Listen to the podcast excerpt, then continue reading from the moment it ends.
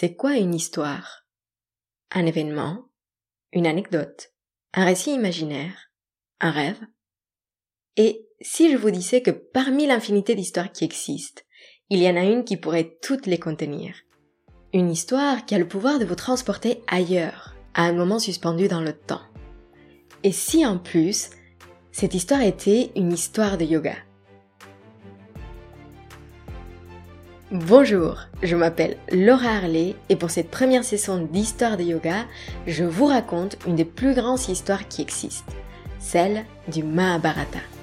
Chaque semaine, nous allons rencontrer des personnages extraordinaires, complexes mais profondément humains. Nous suivrons leurs aventures, leurs moments de bonheur et leurs épreuves.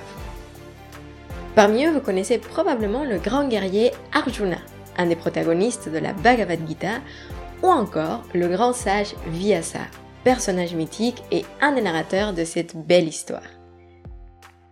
L'histoire du Mahabharata est une histoire qui transcende les époques.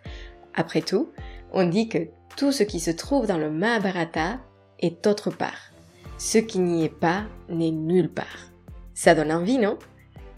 Pour découvrir les personnages et l'histoire du Mahabharata, abonnez-vous à Histoire de Yoga pour voyager avec moi.